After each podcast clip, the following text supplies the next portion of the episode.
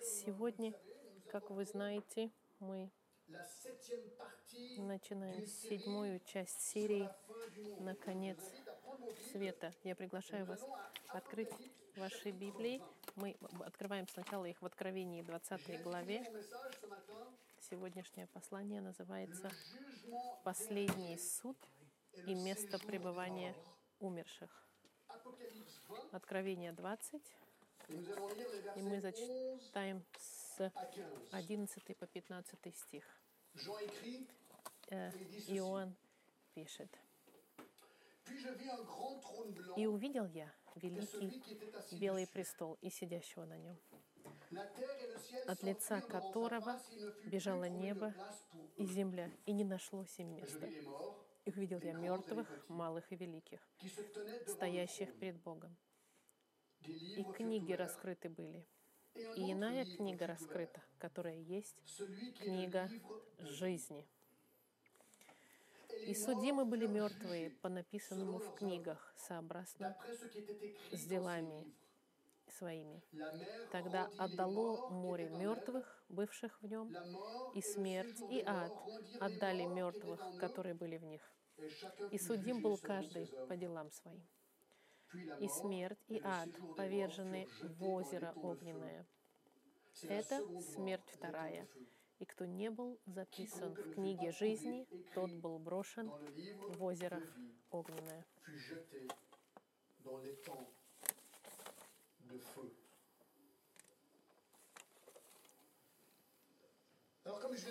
Как я только что зачитал, это седьмая часть нашей серии «Наконец света», вдохновленная 13 главой Марка, потому что мы сейчас медленно проходим через Евангелие Марка.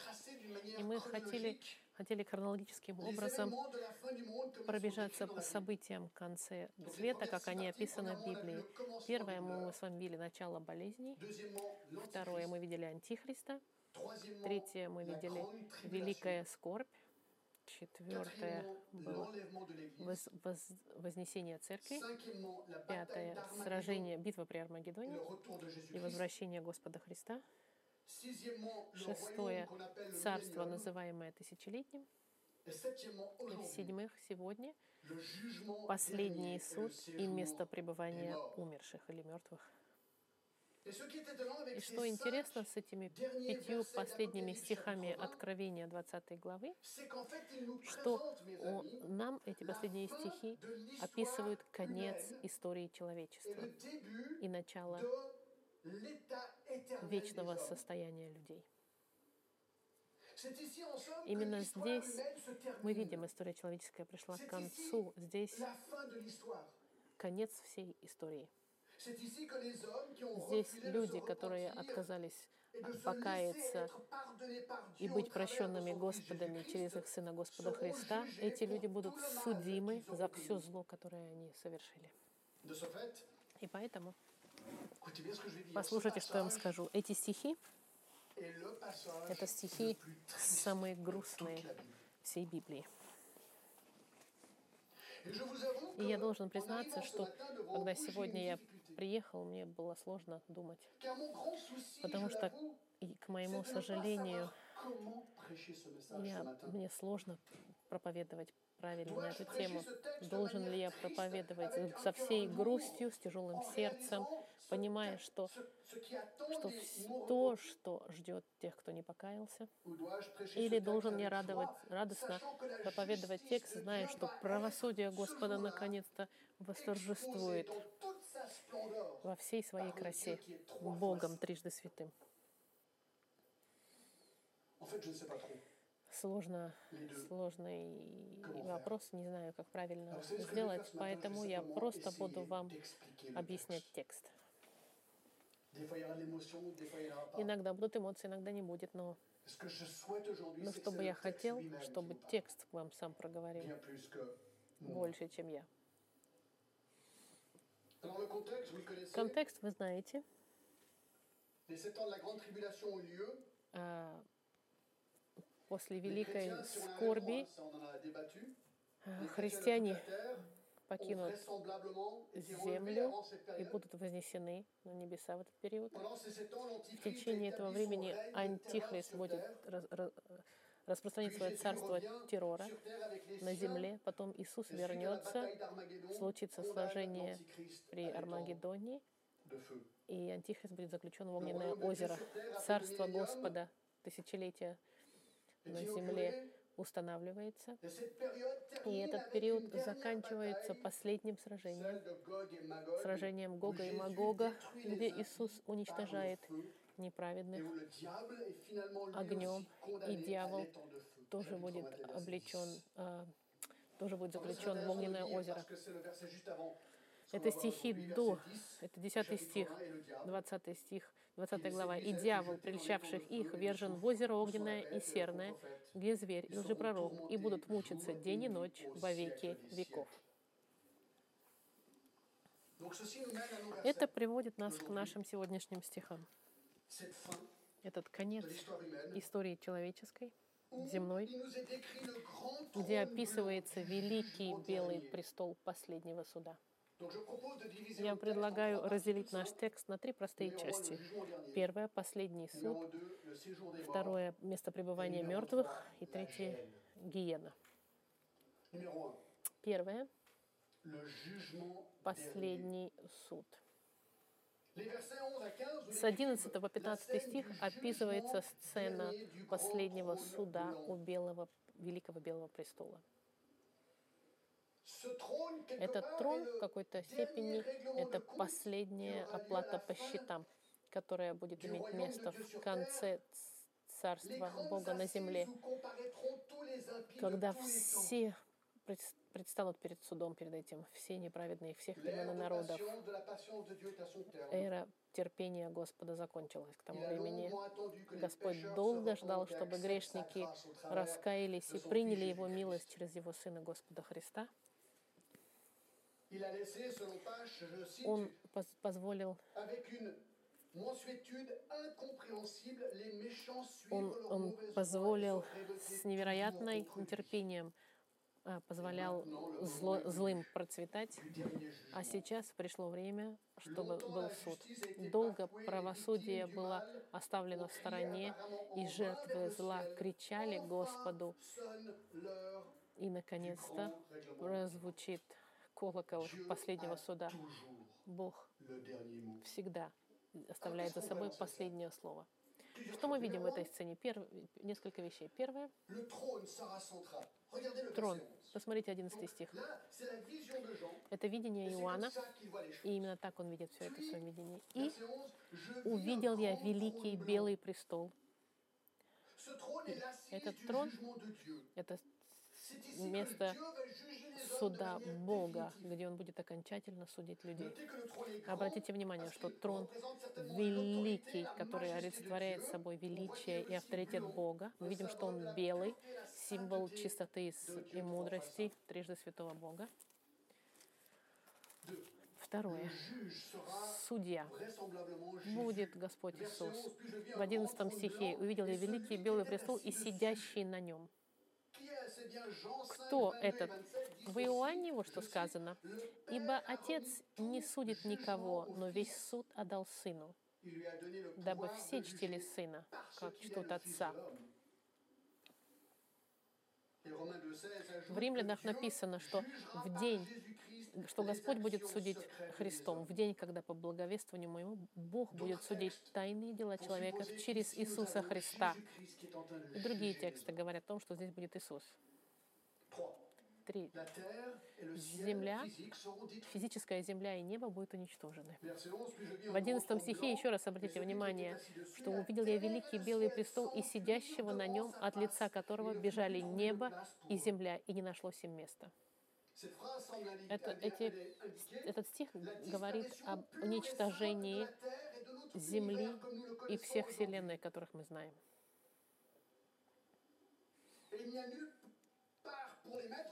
Их некуда деть, поэтому они будут уничтожены.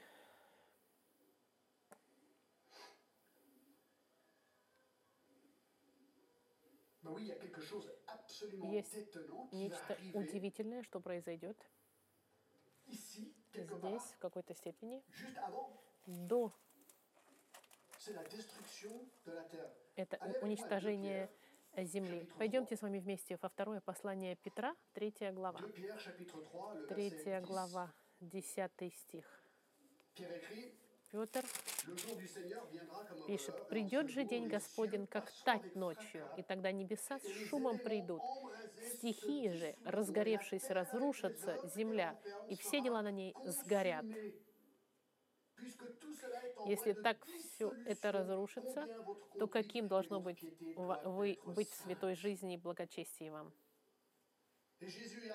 Иисус сказал в послании к Марку, что земля и небо пройдут, но Слово Мое не пройдет. И посмотрите, в Откровении, в 21 стихе, начинается, вот в 21 главе Откровения, «И увидел я новое небо и новую землю». Значит, мы видим, что Бог буквально уничтожит нашу землю и нашу Вселенную огнем. И ничего не останется.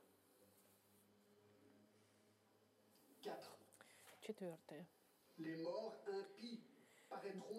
Грешные, нечестивые, мертвые. В 12, мы видим в 11 стихе, что зем, не нашлось места для неба и земли. «И увидел я мертвых, малых и великих, стоящих перед Богом». Кто эти люди, мертвые, малые и великие? Мы знаем, что это не мертвые во Христе, не умершие христиане. Мы видели на прошлой неделе, что умершие христиане в этот момент уже будут находиться в присутствии Господа, и они не будут судимы. И мы знаем, что это не включает никаких верующих во Христа, потому что Христос был судим за них. Они не будут никогда судимы. В послании к римлянам нам что сказано? Небо нет никакого осуждения никому, кто во Христе в Иисусе. Значит, это не христиане стоят перед троном Бога. Нет. Христиане уже были воскрешены и уже получили вознаграждение рядом с Господом Христом.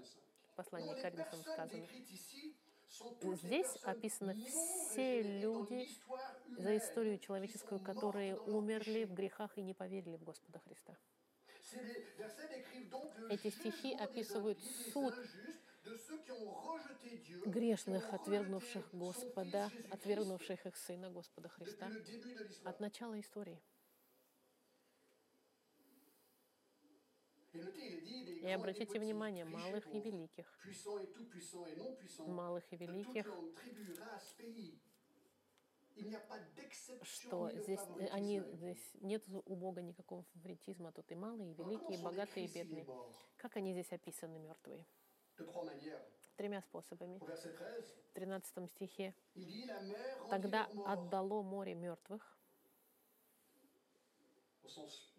В буквальном смысле он говорит о людях, которые утонули, люди, которые умерли во время потопа, в Бытие 6 по 10 главу, и все люди, которые затонули когда-либо. Дальше он говорит, и смерть, и ад. В русском переводе, в русском переводе слово ад, оно не совсем четкое. Здесь написано место пребывания умерших, место пребывания мертвых. В нем смерть и место пребывания мертвых отдали мертвых, которые были в них. Дальше он говорит, да, да, место пребывания умерших. Каждый раз, когда вы будете видеть здесь ад, написан, имейте в виду, что это не ад, а место пребывания умерших. Мы видим, что море, земля и место пребывания умерших все отдали мертвых своих. Они все стоят перед судьем. Пятое. Люди будут судимы по поступкам их. Смотрите, в 12 стихе. «И увидел я мертвых, малых и великих, стоящих перед Богом, и книги раскрыты были, и иная книга раскрыта, которая есть книга жизни. И судимы были мертвые, как написано в книгах, сообразно с делами своими».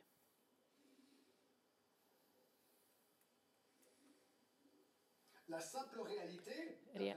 Простота реальности здесь, что каждый будет судить за все свои поступки, за все свои слова, за все свои мысли. Сказано, что книги открыты. Книги, в которых содержатся детали каждых их поступков, совершенных каждым человеком в их жизни. Какие конкретно поступки? В послании к римлянам сказано,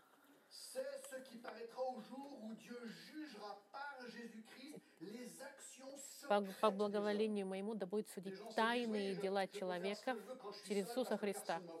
Смотрите, тайные дела человеков. Некоторые люди, которые думают, я делаю поступки в одиночестве, никто меня не видит. В Матфеи каждый человек должен будет отчитаться за все напрасные слова. В Иуде сказано о э, нечестивых поступках. И даже грехи юности в Экклесиасте написано. Молодой человек, помни Создателя твоего в дни юности твоей, доколе не пришли тяжелые дни и не наступили годы, о которых ты будешь говорить, нет мне удовлетворения в них доколе не померкло солнце и свет, и луна, и звезды. Ибо всякое дело Бог приведет на суд, и все тайное, хорошо ли оно или худо. Все дела будут суждены, ибо всякое дело Бог приведет на суд, и все тайное. Экклезиаста 12.14. Мы видим здесь, что эти люди будут судимы в соответствии с их делами, написанными в этих книгах, и никто не сможет быть а, оправдан. Это как большой фильм, друзья мои. Все уста будут закрыты, и все будут признаны виновными перед Богом. И это покажет настоящую природу человека.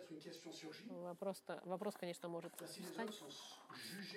Здесь, если, если люди суждены по их делах, значит ли мы можем быть спасены по благим поступкам? Если я много хороших дел совершаю, могу ли я быть оправдан? Ответ очень простой. Попробуйте.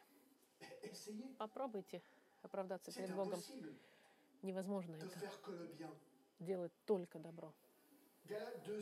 Посланием Галатам сказано, никакая плоть не оправдается делами закона, потому что мы заслуживаем наказания. Мы на, нарушили закон Господа тысячи и тысячи тысячи раз. Сколько раз я грешил против Господа мыслями, поступками и словами. Подумайте об этом.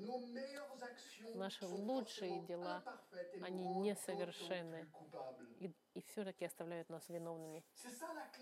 В этом ключ, чтобы понять милость и благодать Господа.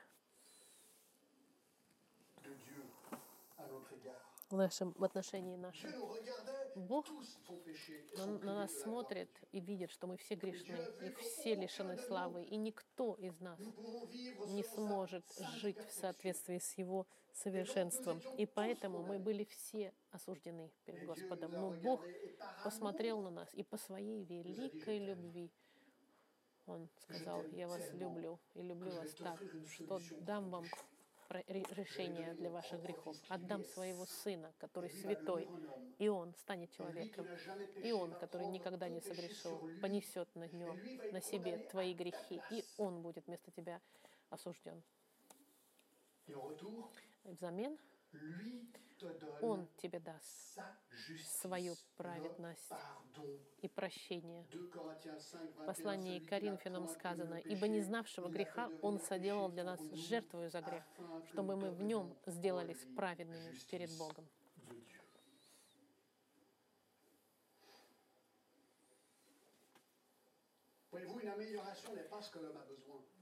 Видите, улучшение — это не то, что нам нужно. В деяниях сказано, покайтесь, чтобы грехи ваши были стерты, уничтожены. Кто-то должен уничтожить наши грехи. Только Христос может это сделать.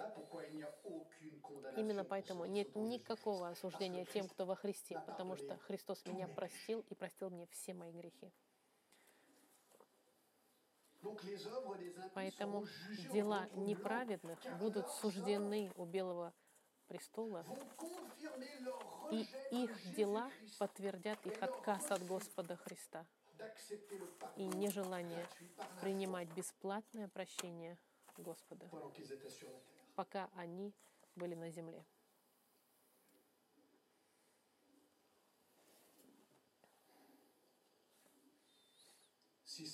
Шестое. Книга, книги будут э, раскрыты. И книга жизни. Мы видим, что книга жизни раскрыта.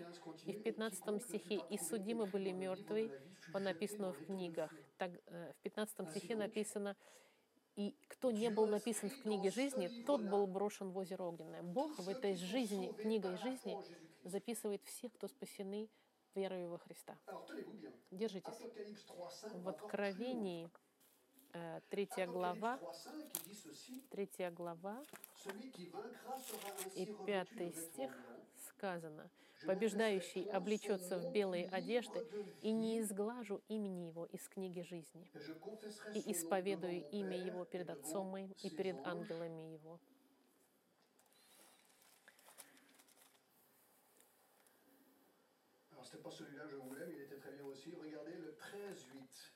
И в 13 главе Откровения, 13 главе Откровения, в 8 стихе,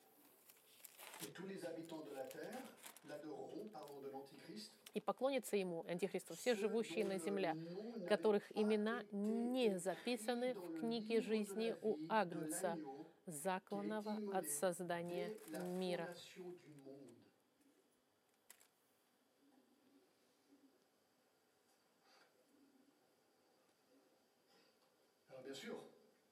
Конечно.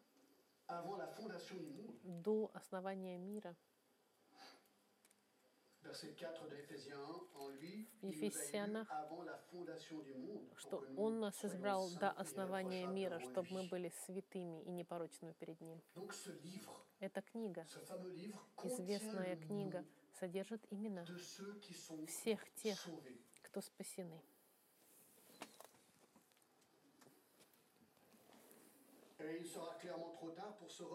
И будет слишком поздно уже для тех, для оставшихся покаяться, когда они будут стоять уже перед престолом. Вердикт будет 15 стих.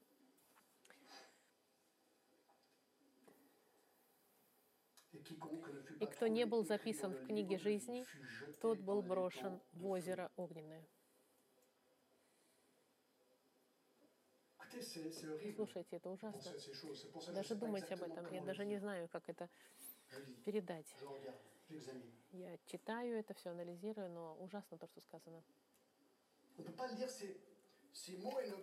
Невозможно не читать эти стихи и не понимать всей серьезности ситуации здесь. Вердикт данный — это озеро огненное. И что интересно, на этой неделе, когда я изучал все это, уже больше двух тысяч лет, что это четко объявлено уже и записано. Слово Господа, оно доступно всем. И больше чем 2000 лет эти стихи, их написаны,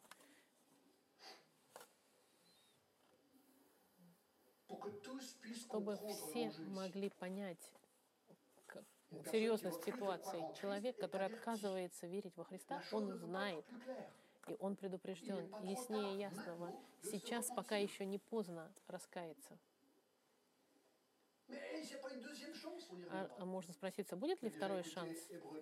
Послушайте, что в Евреях сказано, как ибо суждено человеку умереть однажды, и после этого суд. Всего один шанс, пока мы живем на земле. Восьмое.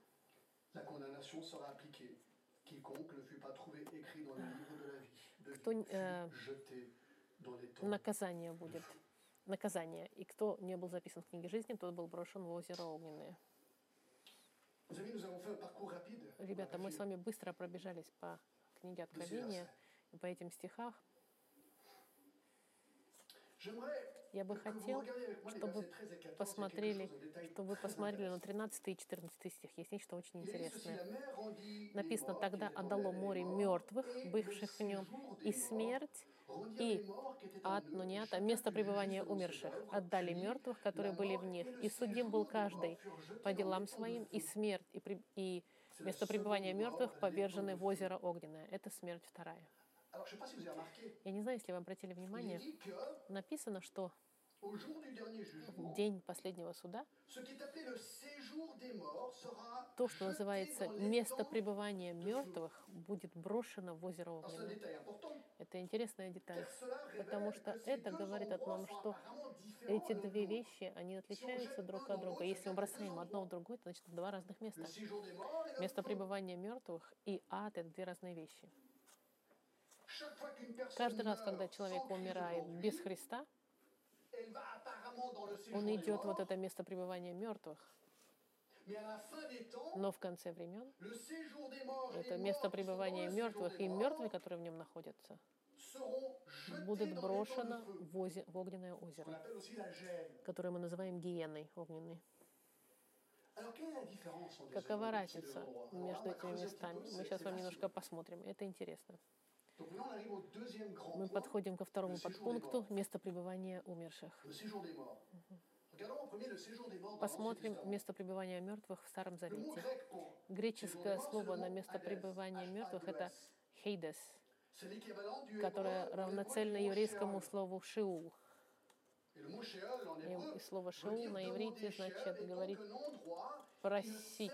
Это место, которое просит все время мертвых из страны живых. В притчах, думаю, сказано, как он ищет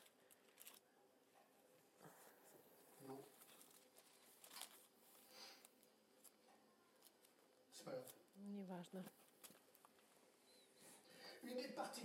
Особенность этого места Шиула в старозаветные времена или место пребывания умерших, это то, что это место, кажется, разделено на две части. Мы сейчас говорим о месте пребывания мертвых, которое будет брошено в гену огненную. Это место, оно разделено на две части, кажется. Первое. Для тех, кто будут в, в радости находиться, а другое для тех, кто для грешников, которые будут пытаемы. Я даю вам пример. Например, в Бытие в 37-35 сказано, что Иаков спустился в преисподнюю. И мы находим это место, преисподня или местонахождение мертвых.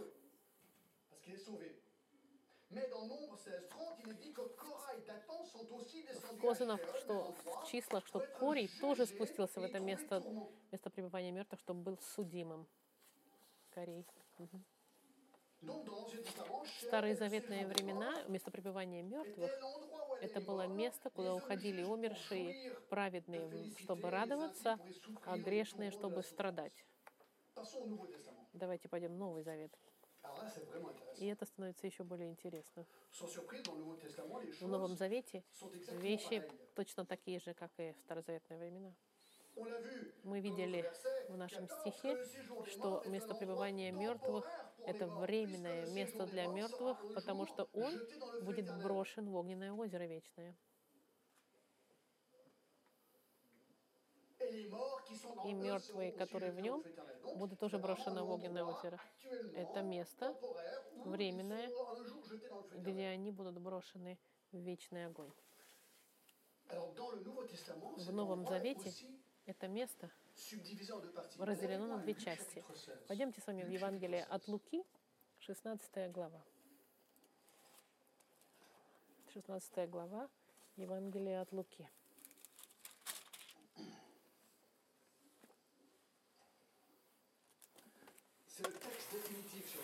Это текст э, окончательный на сюжет.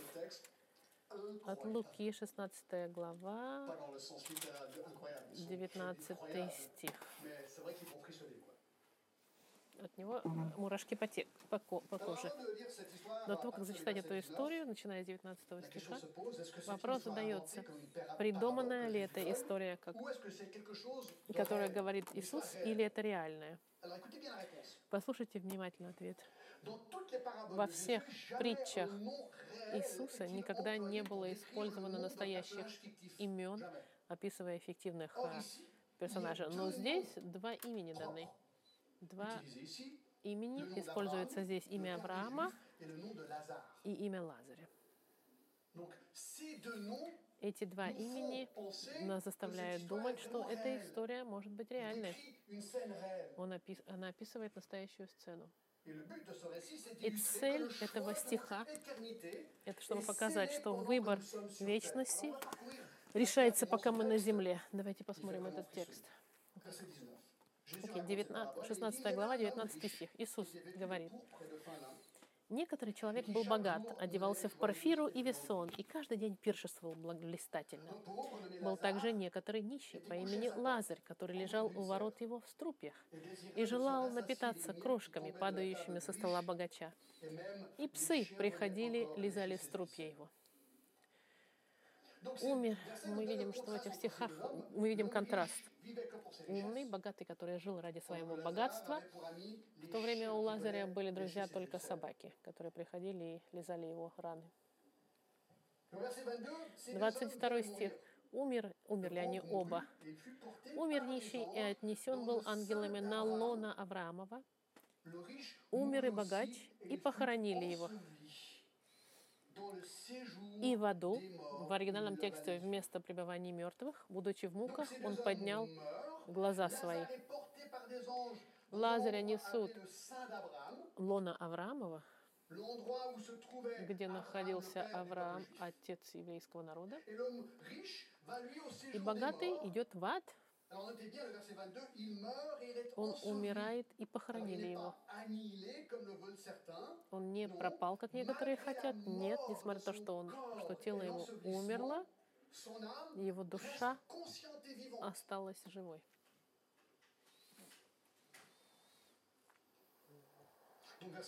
23 стих. «И в аду, будучи в муках, он поднял глаза свои, увидел вдали Авраама и Лазаря на лоне его».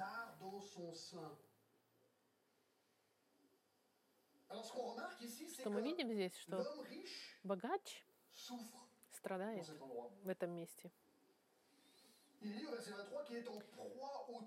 Будучи в муках, сказано в 23 стихе, мы видим, что ему жарко, он пить хочет, он жаждет. Он окружен пламенем, которое горит, но его не сжигает. И он все это понимает. И видит он Авраама и Лазаря. И возопив, сказал, «Отец Авраам, умилосердись надо мной, и пошли Лазаря, чтобы обмочил конец перста своего в воде и прохладил язык мой, ибо я мучаюсь в пламени этом».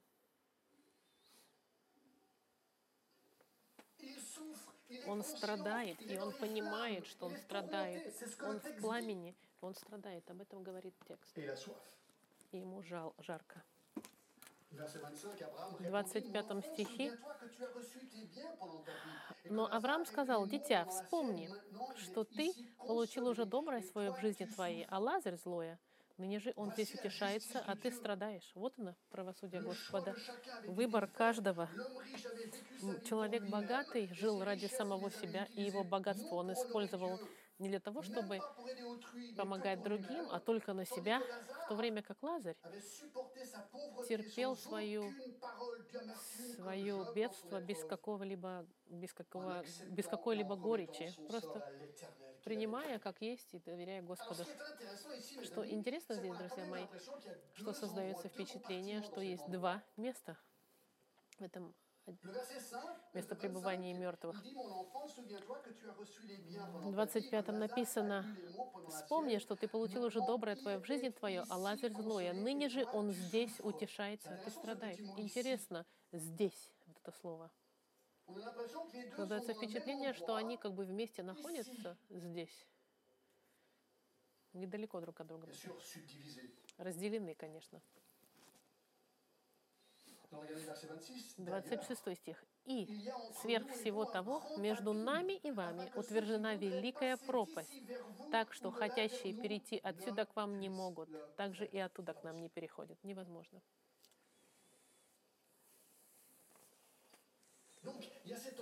Это место, которое называется место пребывания мертвых. С одной стороны, лома, лона Авраама, а с другой стороны, ад. И большая пропасть непроходимая между этими двумя местами. Если кто-то бы хотел пройти, невозможно.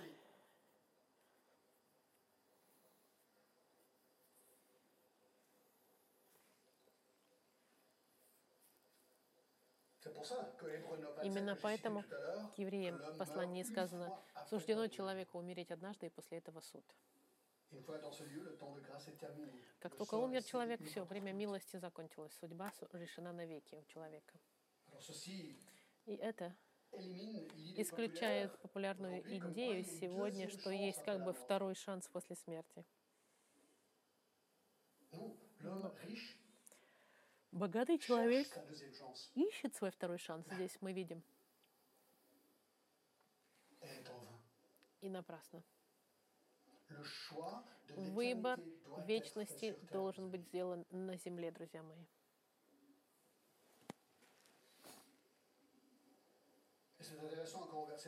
Интересно, в 26 стихе маленькая деталь, что между нами и вами утверждена великая пропасть. Они не одни, Авраам и этот богач. Между нами и вами все грешники всех времен страдают в этом месте страдания.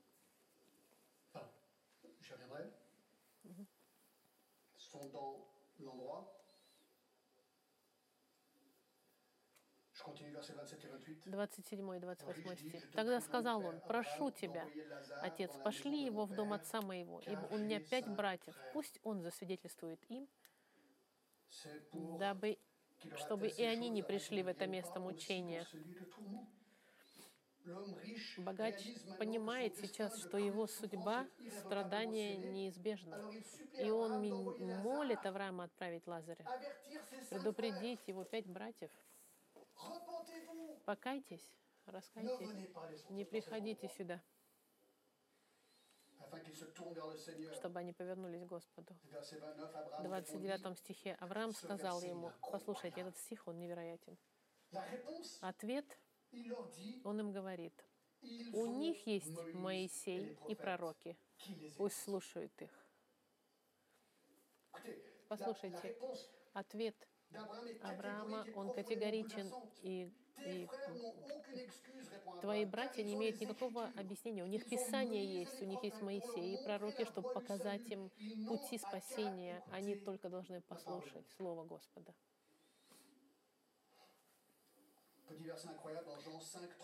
В Иоанне в 5 главе 39 сказано, что вы исследуете Писание, ибо вы думаете, что в них жизнь имеете вечную, а они свидетельствуют о мне, а вы ко мне не хотите прийти, чтобы иметь жизнь вечную. Иисус говорит, что Старый Завет говорит о Спасителе. Спасителе.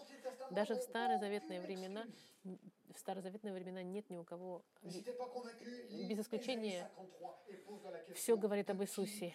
А если ты не уверен, почитай тогда Исаия 53, о ком говорит текст. Все понимают, что об Иисусе Христе говорит старозаветный текст. 30 стих. Он же сказал, нет, отец Авраам, но если кто из мертвых придет к ним, покаются. Да, но если они увидят чудо или если увидят воскрешение, тогда они точно увидят. И поверят, да? Вы так думаете? Хм, интересно. Иисус, не, не так особенно мир поверил, когда Иисус воскрес, как мы понимаем. Ты можешь показать все чудеса, которые можешь, и воскрешение, все что угодно. Люди в большинстве случаев скажут нет. Я предпочитаю мой грех, мою жизнь. Какое сравнение. Даже если ты им покажешь воскрешение мертвых. И он и говорит, нет, отец Авраам, но если кто из мертвых придет к ним покаяться, и Авраам говорит, если Моисея и пророка не слушают, то если бы кто и из мертвых воскрес, не поверит.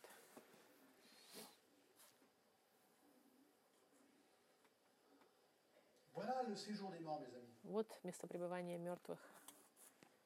В старые заветные времена, как и в новозаветные времена, постоянно говорится об этих местах, реальных местах. Иисус об этом говорил, куда идут все умершие. И эти места, кажется, разделены на две части. Одно на страдания, и страдания для грешников, а другое для радости и счастья для праведных. С начала бытия до воскрешения Христа все люди всех времен и народов умирали в, это, в одно из этих отделений места пребывания мертвых.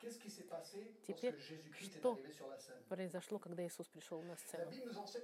Библия нам говорит нечто невероятное, что-то произошло. Иисус умер. И что он сделал через три дня? Он воскрес. Вопрос, что он делал за эти три дня? В течение этих трех дней. Интересно. В первом послании Петра, третья глава, 18 стих, я вам зачитаю быстро. 1 Петра, 3, 18 стих. Я не, я не буду вам ничего объяснять, вы можете сами почитать это все. Вот что написано, смотрите.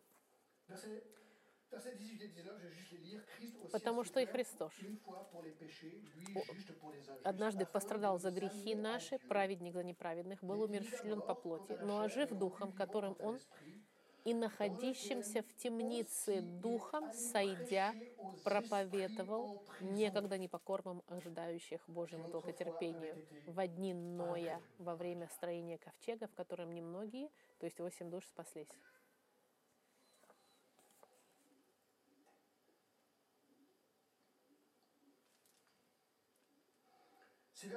Эти стихи, они немножко удивляют. Умертвлен по плоти, но ожив духом до его воскрешения, мы видим здесь. И в 19 стихе эта фраза, которая он, находящимся в темнице духом сойдя, проповедовал. Получается, много комментаторов убеждены, что эти стихи описывают, что Иисус сделал между своей смертью и его воскрешением через три дня. Он пошел в место пребывания умерших. Внимательно, будьте внимательны. Очень важно, что я вам сейчас скажу. Чтобы проповедовать.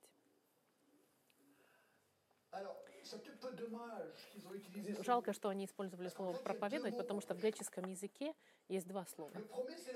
Первое — это «евангелион», это проповедовать благую весть, чтобы люди могли спастись. И это не это слово. Нет. Он не проповедовал им Евангелие, чтобы люди там спаслись. Нет. Слово здесь — это слово «керусо», которое значит «провозглашать» триумфально. Триумфальное провозглашение. Он пошел в темницу, чтобы провозглашать, что он царь царей и, и Господь, Господь, господин Господь. Господь, Господь. Провозглашать раз и навсегда свою победу над сатаной, над демонами, над смертью и над противостоящими людьми. Таким образом, мы знаем, что Иисус умер. Он пошел в место пребывания мертвых – провозгласил в части грешных свою победу. А теперь пойдемте с вами к посланию к Ефесянам. К Ефесянам, о, пятая глава, нет, четвер, четвертая глава, с 8 по 10 стих. Ефесянам 4, с 8 по 10 стих. В другой части послания к Ефесянам сказано, «Поэтому и сказано, восшед на высоту, пленил плен и дал дары людям». А, а восшел, что означает, как не то, что он не сходил прежде в преисподние места земли. Не сшедший, он же есть и восшедший, привычивших небес, чтобы исполнить все.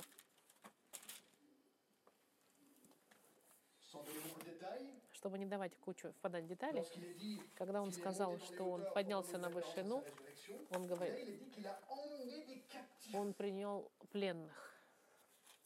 В момент воскресения Иисус забрал всех верующих, находящихся, находящихся в лоне Авраама, потому что в девятом стихе было сказано, что он не сходил в преисподние места земли. Он сходил. Он умер и воскрес, и взял с собой всех праведных с ним.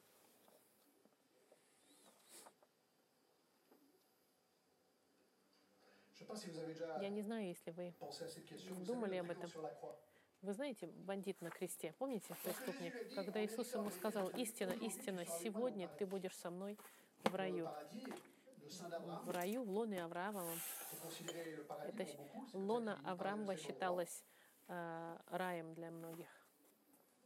В момент, когда Иисус умер на кресте, и этот человек умер с ним, первый преступник, раскаявшийся, который пришел в лоно Авраамова, все другие пошли, другие преступники пошли в преисподнюю, в ад.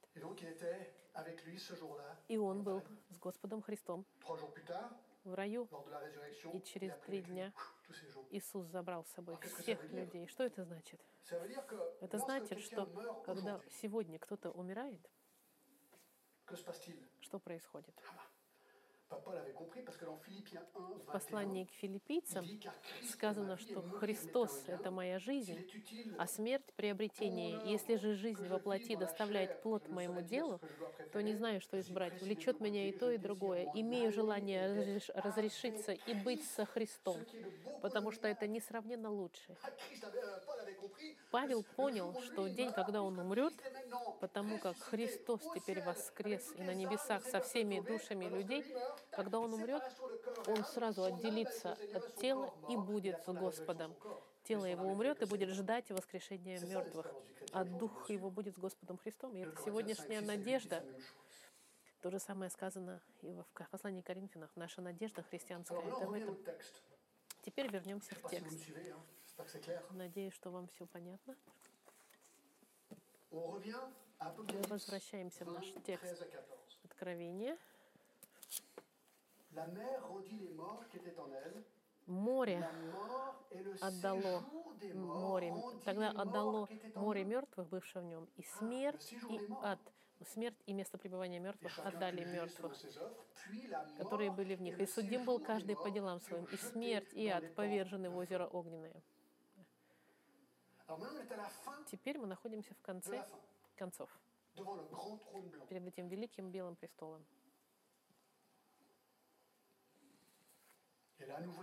И мы видим там, что люди, которые не знают Господа Христа,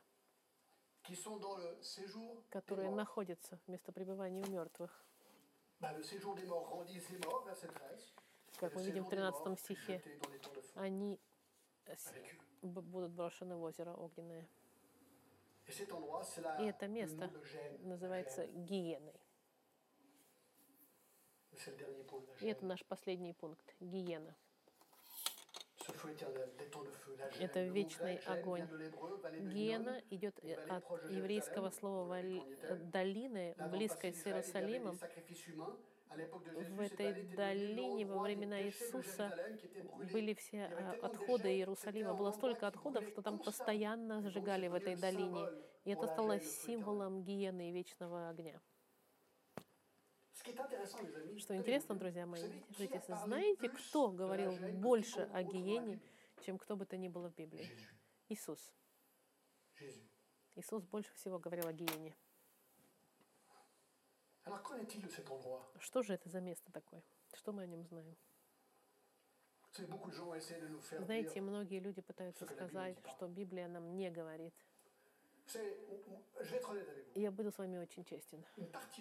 Часть меня, меня я отвращен этой идеей вечного ада. Это человеческая сторона Джона Гласса. Я знаю много людей неверующих, которые умерли, исключая членов моей семьи. И идея того, что они будут находиться в гиене огненной, она невыносима для меня.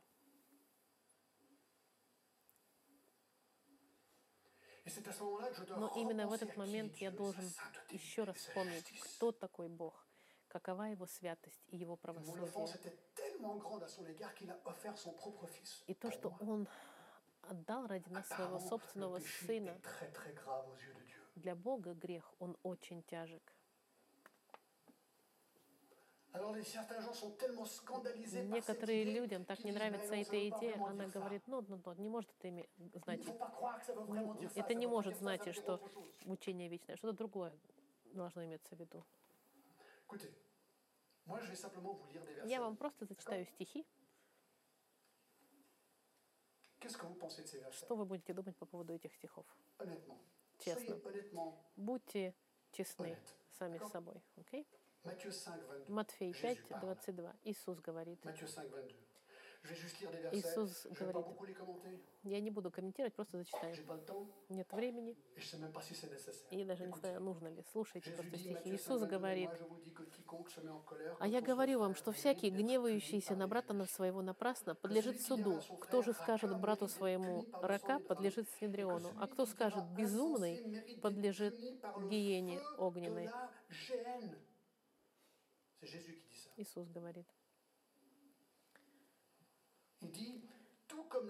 La colère Так же, как и убийство, гнев может привести человека к аду, если он не раскается. Каждое слово будет осуждено. Matthieu 5, 29. Матфей Si t'en as eu 5, droit, et pourquoi il y a 29. l'occasion de Если же правый глаз твой соблазняет тебя, вырви его и брось от себя, ибо лучше для тебя, чтобы погиб один из членов твоих, а не все тело твое было повержено в гиену. И если правая твоя рука соблазняет тебя, отсеки ее и брось от себя, ибо лучше для тебя, чтобы погиб один из членов твоих, а не все тело твое было повержено в гиену. Иисус говорит. Matthieu 7, Матфей 19. 7, 19. Tout arbre qui ne Всякое дерево, не приносящее jeté Плода доброго срубают и бросают в ог- в огонь. Он говорит о лжепророках. Matthieu 7, 23. 7, Alors je leur dirai ouvertement, je ne vous ai 23. jamais connu. Retirez-vous de moi, Многие скажут мне в тот день, Господи, Господи, не от Твоего или не пророчествовали, и тогда объявлю им, я никогда не знал вас, отойдите от меня, делающие беззаконие. Он даже не, он не использует здесь слово гиена, но мы видим, что он здесь отделяет. Матфей 8, 12. «А сыны царства низвержены будут во тьму внешнюю, где будет плач и скрежет зубов». Почему люди будут плакать?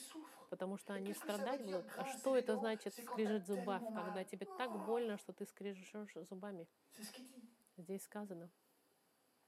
Matthieu 10, 28. Матфей 10, Ne 28. craignez pas «И не бойтесь убивающих peuvent души же не могущих убить, а бойтесь более того, кто может и душу, и тело погубить в гиене». Иисус говорит. Matthieu 13, Матфей 13, 49 à 50, 49, il sera de 50. même à la Так будет при кончине века. Изидут ангелы и отделят злых из среды праведных и вергнут их в печь огненную. Там будет плач и скрежет зубов. Matthieu 18, 8 Матфей à 9. 18, 8, 9. Bah, j'ai И déjà lu Я le уже passage зачитал вам параллельный стих о том, что если рука твоя и нога соблазняет тебя, Matthieu 22, отсеки 13, их. alors il dit aux 22, serviteurs, 13. liez-lui les Тогда pieds et сказал царь слугам, связав им руки и ноги, возьмите их и бросьте во тьму внешнюю, там будет плач и скрежет зубов. Он говорит про лжепророков. 23, 15, Матфей «Malheur à vous, 23, scribes et 15. pharisiens, «Горе вам, книжники и фарисеи, лицемерие, что обходите море и сушу, дабы обратить хотя бы одного, и когда это случается, делайте его сыном гиены, вдвое худшим вас». 23, 33. «Змеи, порождение ехидны, как убежите вы от осуждения в гиену?»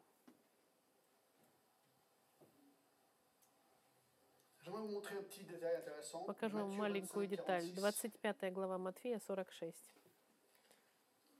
Ма- Ис- Иисус. Многие люди говорят, что страдание на вечность не может быть, должно быть временное. Матфей 25, 46, что сказано? Маленький стих. Иисус говорит, «И пойдут сии в муку вечные, а праведники в жизнь вечную». Здесь контраст. Есть спасенные и неспасенные. Слово «вечную» говорит вечно, долгий период времени. Те, кто не любит идею, что ад вечен, они говорят, нет, это невозможно. А я говорю, хорошо, ты думаешь, что жизнь вечная, она вечная? Да. Если жизнь вечная, вечная. Но слово-то такое же здесь. И пойдут сии в муку вечную, а праведники в жизнь вечную. Это то же самое слово. Они нелогичны, эти люди. Они говорят, нет, жизнь вечная здорово. Нет, вечный ад невозможно. Но слово одно и то же.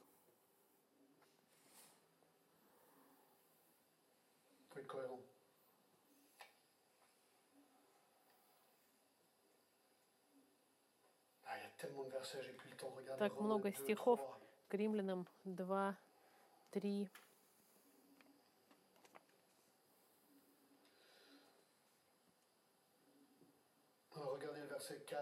Четвертый стих. Вторая глава, четвертый стих. «Или пренебрегаешь богатство благости, кротости и долготерпения Божьего, не разумея, что благость Божия ведет тебя к покаянию, но по упорству твоему и нераскаянному сердцу ты сам собираешь гнев на день гнева и откровение праведного суда, суда от Бога, который воздат каждому по делам его. Люди, которые откаиваются, раскаются, они собирают на себе гнев Божий, собирают, собирают, собирают, и в конце они будут стоять перед Богом. Здесь говорят стихи.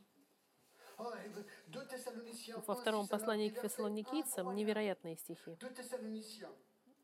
Первое, второе к теслоникийцам.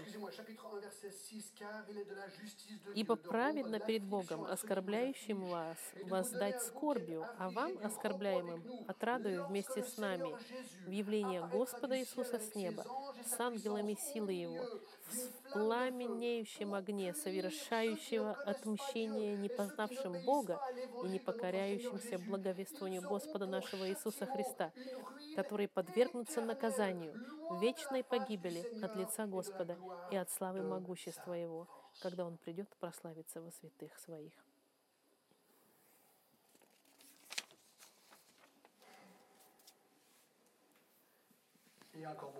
Есть много очень других стихов, но мы на этом остановимся.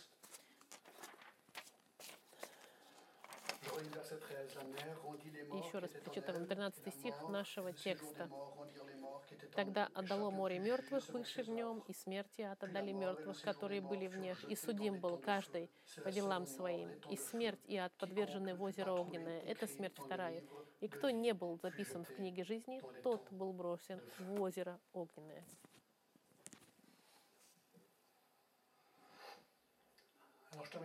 Я закончу вот с чем.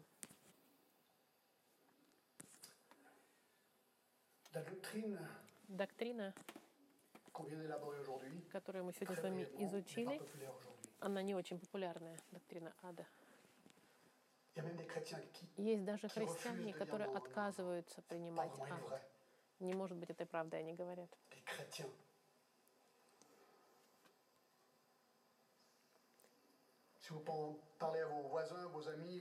Если вы будете говорить с вашими друзьями, они будут смеяться над вами, говорить, что это старина, средние века, это неправда. Джон, проснись. Мы в современном мире живем. Я нахожу это интересно, что именно это тот же самый аргумент, который сатана бросил в Эдемском саду Эви. После того, как Бог очень четко объяснил, что грех их приведет к смерти, Сатана сказал, нет, вы не умрете. Это все обман. Обман. Эва, тебе показалось это. Малышка, не думаешь ли ты, что такое возможно? И это вам скажут сегодня люди. Неужели ты веришь в такую ерунду? И я задаюсь вопросом. Правда это или неправда? Вот над чем стоит подумать. И вот ответ. Если ад не был бы прав... настоящим, Тогда зачем бы Иисусу пришлось приходить и умирать? От чего нас спасать тогда ему надо было бы?